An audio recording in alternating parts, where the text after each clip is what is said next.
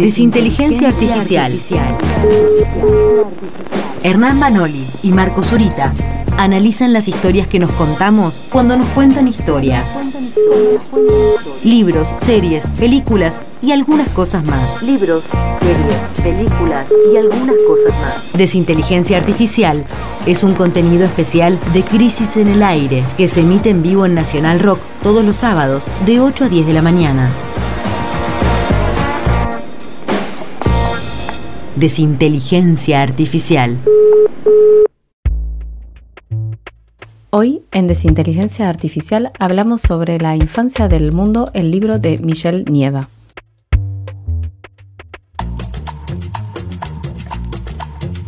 Estamos, como bien lo ha dicho el- la artística precedente, en nuestro bloque de Desinteligencia Artificial. También estamos acá en YouTube con una imagen bastante misteriosa de fondo que trataremos de, de velar. Marcos Zurita, ¿cómo le va? Muy bien. Hernán Manoli está conectado por ahí. Acá estoy, acá estoy en la profundidad del éter. Estamos todos, entonces. ¿Cómo les va? Muy bien, muy bien.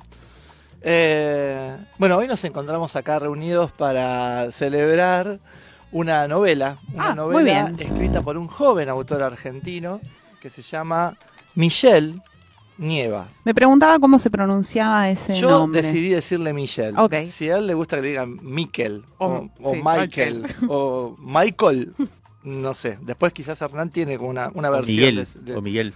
O Miguel. Yo te sigo, yo te sigo como siempre, Marcos. Vamos con Michelle, vamos con Michelle. Michelle, entonces. Michelle eh, Nieva es el nombre de este joven autor de 35 años que fue ungido por esa máquina de legitimación de escritores jóvenes que es Granta, la revista Granta. Hace un par de añitos atrás eligieron a un montón de escritores latinoamericanos eh, y estaba este, Michelle Nieva junto con Martín Castañet y Camila Fabri. Eh, no, no leí nada de Camila Fabri, pero sí leí de Martín Castañet, que también tiene un- una escritura que tiene que ver con algo de lo que dice la novela esta. La novela se llama La infancia del mundo, salió editada por Anagrama este año. Y, y es como si fuera...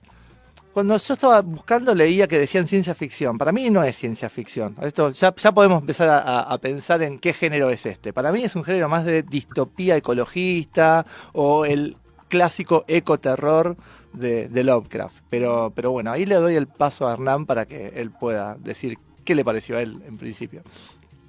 Bueno, eh, gracias, Marcos. Eh, a ver, esta novela se eh, digamos. Primero lo que quiero decir es que, como bien decía Marcos, salió por, por anagrama, por esa editorial que ya es, como un berretín eh, argentino, como los jeans Levis de la literatura, ¿no? Anagrama. Y tiene muchas eh, cosas en común con, con la última novela de anagrama que comentamos acá, el, el, digamos, el autor, ¿no? Mm. Es una persona que estudió en la Facultad de, de Filosofía y Letras de la UBA. La Lo última a la fortuna, ¿no? Lo, lo- lo- lo cual a mí, exactamente, nos referimos a, a Fortuna de Hernán Díaz. Lo cual a mí eh, no, me, no me predispone ya de entrada muy bien.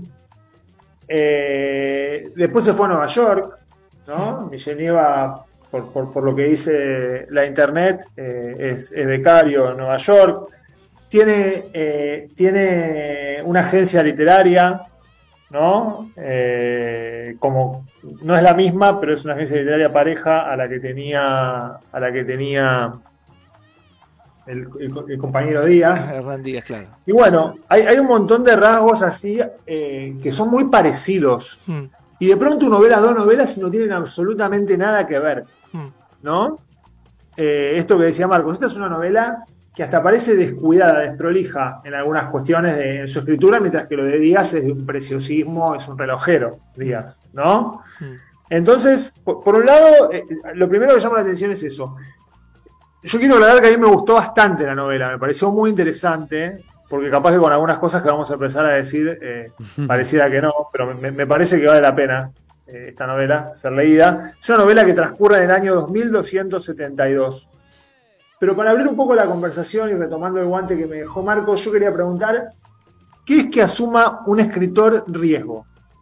¿Es una novela que, en la cual en esta novela se asumen riesgos? Porque muchas veces, eh, digamos, amigos, amigos muy queridos. Me acuerdo de una, una discusión que tuvimos, Marcos, con, con, con Juan Maisonave, que es un queridísimo escucha de amigo. Como que está la idea de que, de que Nieva, como hace esta ciencia ficción rara, ecologista, asume, asume riesgos. Mm. Y yo creo que no hay ningún riesgo en esta novela. No hay absolutamente, hay menos riesgo que los empresarios argentinos que tomaron deuda en dólares con Pelle como presidente del Banco Central, digamos, ¿no? Eh, no hay ningún tipo de riesgo en esta novela. De hecho, eh, la portada de esta novela es una obra de Adrián Villarrojas, que es muy bueno y muy sintomático que hayan elegido a Adrián Villarrojas, porque Adrián Villarrojas es como el artista argentino que la pegó en el exterior con eh, el curro del terrorismo ecológico, ¿no? Rodrigo Cañete tiene páginas brillantes sobre, Villarrojas en, en su libro sobre la historia del arte argentino.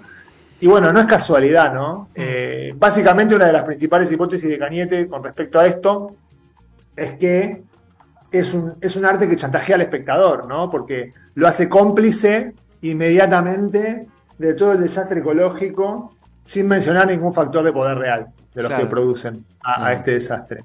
Me parece que hay algo de eso en la, en la novela de Nieva, pero bueno, quería abrir con esta pregunta del riesgo. Mm.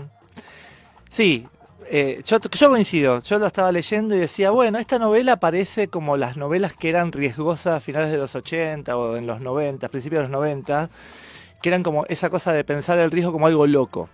Mm. Pero por otro lado, es bastante ambigua la, la- la relación mía con este libro. ¿eh? Por momentos me pareció una cagada y por momentos me pareció buenísimo. Es, eh, así, y- A mí, pasó, y- a mí me pasó exactamente lo mismo. pasando que las páginas pares son malas, las páginas impares son buenas. Es una cosa así. Pero puedo hacer una preguntita rápida. Sí. ¿Qué significa tomar riesgo?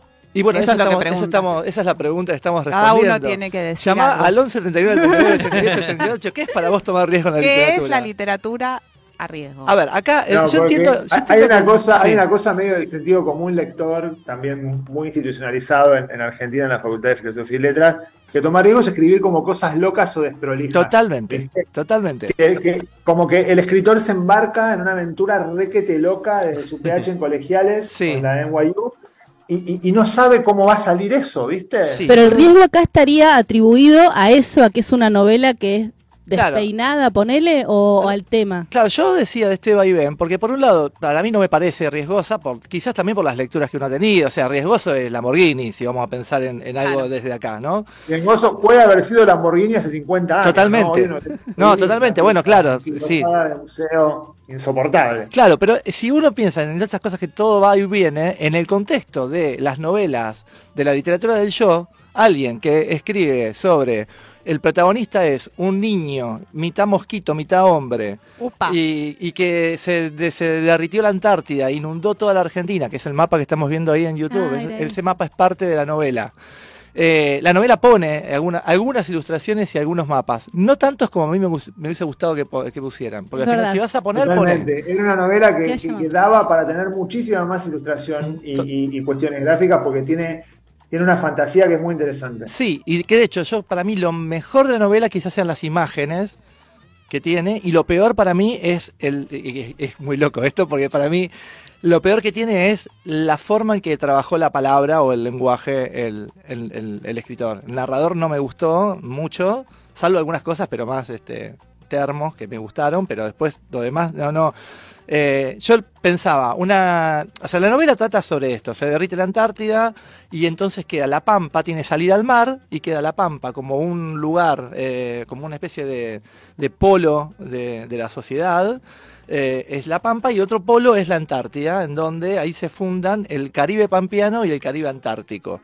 Y desde ahí, en la Antártida está como el polo más financiero y en la Pampa queda como un lugar donde van, es como una especie de, como un punta, un Uruguay ¿Y sería. de hoy, quién es la Antártida en la novela? En la Antártida eh, somos todos colonias inglesas. Eh, esa- Somos eh, todos colonias inglesas. Ahí para mí es una de las cosas, yo esto lo iba a dejar para el final, pero bueno, la conversación no va a ser. Perdón, perdón. Es una de las cosas que menos me gustó. Una lectura geopolítica muy desde Nueva York, ¿viste? Sí.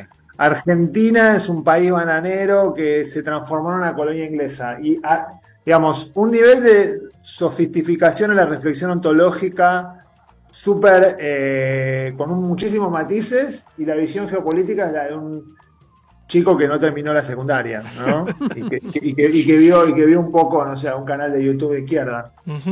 Sí, eso, eso no. Pero bueno, nada, es parte de la ficción. Y eligió, el, el autor eligió tener esa postura geopolítica.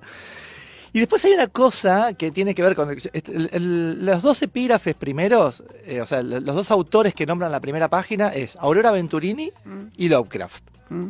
¿no? Eso es lo loco. Ahí está el riesgo, ¿no? Qué, qué riesgoso. Y el tema es que, está bien, a Lovecraft lo tiene que nombrar, porque realmente todo lo interesante, o lo que puede ser interesante, son ideas Lovecraftianas de que aparecen. Hay una piedra que sacan, están haciendo un- unos, unos pozos petroleros, sacan una piedra rarísima, que es una piedra telepática que te transmite toda la, la- la- la sabiduría del planeta desde antes que exista el hombre. Hay un montón de preguntas sobre eso, sobre bueno, quiénes somos, de dónde venimos y a dónde vamos. Pero todo en un contexto medio pulp también, que intenta también jugar con eso, y me parece que es esconderse lo silvestre de la, de la escritura, tiene que ver con, bueno, yo estoy haciendo medio como un folletín acá, pero es un folletín editado en anagrama, escrito, y ahí viene todo lo, lo que no es un folletín. O sea, yo esta novela me llega como si fuera un fanzine, y me- quizás me hubiese gustado más, por esta cosa de acá no, no nos cuesta este, separar obra de autor y, y agrego algo más en ese. Es obra, autor y formas de producción que también hacen a la obra. O sea, si la obra viene así. Marcos. Es una novela que podría haber sido un excelente fanzine publicada en Anagrama y eso ya también la hace interesante, ¿no? En un punto, porque uno dice, bueno, ¿qué está pasando acá? Que esto, esto que hace 10 años, hace 8 años, exactamente la misma novela la podríamos haber leído en un fanzine, en una lectura de poetas, Hmm. eh, aparece acá. Ahí estaría el riesgo si hubieran hecho eso por él.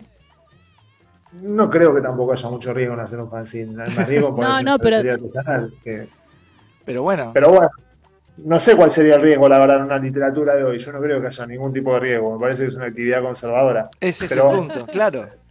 Ahí está, la, esa es la respuesta al riesgo. El riesgo no existe más en la literatura. Eh, más allá de eso, hay, hay riesgo muerto, ¿Por un silencio. ¿Pero por qué? ¿Porque no hay más Sumándome- posibilidad de, de experimentación formal, por ejemplo? ¿O porque Sí, O porque todo se puede decir. O, porque, claro, claro, no hay, Pero- no hay nada que romper. Y o pero, está todo roto romper, todo- o no se todo- rompe. todo o es de plástico pero venir a romper puede- si no es genuino todo se tampoco. puede decir, no hay tabúes sociales. eh, me parece que la literatura puede ser interesante por otros motivos, pero me parece que esa idea de riesgo vanguardista, pensando en la vanguardia como se pensaba capaz que en la primera mitad del siglo XX, ya no es, es un business hoy, ¿no? Es un business de que participa claro. un poquito Anatama, un poquito la NYU, un poquito la crítica literaria, que queda la crítica literaria, pero me parece que, que- que- que no hay mucho riesgo. Por eso yo quería plantear esta pregunta. Pero más allá de eso, yo quiero re- rescatar algunas cosas que me gustaron mucho. Tiene una idea de que el planeta se transformó en una gran experiencia turística y que el turismo es algo donde se ofrece un viaje hacia el pasado. Hmm. Eh, hay todos unos cruceros que van navegando lo que es el, el Caribe Antártico o el Caribe Pampeano, que a mí me encantó. Toda la descripción de los cruceros tiene muy buenas ideas, Sí. tiene mucha imaginación. Eh, Michelle Nieva. Y al mismo tiempo, la violación, la violencia, la mutilación, todas esas cosas con las cuales, sí, toda la escuela esta de, de Lamborghini intentaba conmocionar, están totalmente liberadas en un formato virtual de videojuego, ¿no? Juega mucho, hay, hay una consola de videojuegos que se llama la Pampatronics, Hmm. eh, donde se juega mucho a esto, ¿no? También a viajar al pasado y a dejar surgir todos los bajos instintos que hoy en día la corrección política, la generación de cristal se quieren encargar de reprimir en la esfera de lo virtual. Y me parece que ahí, que esa vía de escape para toda esa represión, me parece que, que- que es interesante. Después tiene otra idea del juego financiero, también obsesionado con lo financiero, como buen neoyorquino. Hmm. Eh, las, las corporaciones de virofinanzas están como gamificadas y en realidad las- los bancos apuestan por pandemias, Claro. ¿no? Y por cómo van a curar esas pandemias y esa es la nueva especulación bursátil. Eso también me, me gustó mucho. Hmm. Y después también esta idea de que la religiosidad se junta con los minerales profundos de la naturaleza y con un videojuego, a mí por lo menos también me, me pareció muy divertida. Hmm. Sí, Sí, sí, yo rescato esas cosas también como buenas. También hay una cuestión de tensión de clases sociales que intenta poner en, en algún momento. Hay como una especie de revolución, por decirlo de alguna manera, de biorevolución, eh, que no termina en nada, pero bueno, se, se atisba eso, como la eh, explícitamente se pone una diferencia de clases, que eso muchas veces cuando leemos estas novelas decimos, bueno, no dice nada de si, Mm. si alquila o, o si, el alquiler, eh, si el departamento donde vive lo alquila o, o es de su familia. Y acá más eso sí aparece en, en un momento. Eh, y después, el narrador es raro, yo voy a dejar esto, pero por ejemplo dice, habla de guita, cuando habla de plata dice guita, o dice orto, o dice otario, o dice, y esto fue increíble, pero digo, esto, esto lo escribió mi- una tía, dice chupete electrónico en un momento para referirse a algo. O sea, un tipo criado en Mafalda, ¿no? Entonces, yo digo, es rarísimo eso, a mí no me gustó, no me gustó, me pareció como que, como que le- no había un, in- un intento de hacer una literatura un poco más interesante, como si hace Aira. Ahora voy a compararlo con Aira, perdón, pero esto tiene No, que- Estaba Perdón, cantado igual. Todo lo que estabas diciendo me hacía pensar que hacia ahí Marcos, ibas. Nos debemos, nos debemos lo de Aira. Yo iba a decir que esto es una es como una novela de aire escrita por alguien que vio mucho Marvel. Muy bien, perfecto, me encantó. Pero además, por otro lado, ahí viene la ambigüedad. Digo, pero por otro lado, qué bueno esto como venganza, ¿no? De tantos años de anagrama Mira, donde tenemos que leer claro. capullo, camello, el caballo. Acá tenés guita, orto, otario, tomá. Ahí es Bueno, como- algo de la voz también ahí se entiende a Venturini, que hoy decías que estaba Claro. citada de alguna manera, el laburo ese de, de Claro. esa oralidad. Sí, sí, sí, sí, sí. Por eso digo, hay algo de eso que, que eso me, me- me gustó. Pero dos cositas de Aira. Tiene en común con Aira que la trama huye hacia adelante. O sea, es como cuando se, cuando se encierra, bueno, inventa una cosa más que más o menos eh, eh, explica lo que está pasando y sigue hacia adelante. No es igual al nivel de, de, de gran César, pero bueno, tiene esa intención en muchos momentos del libro.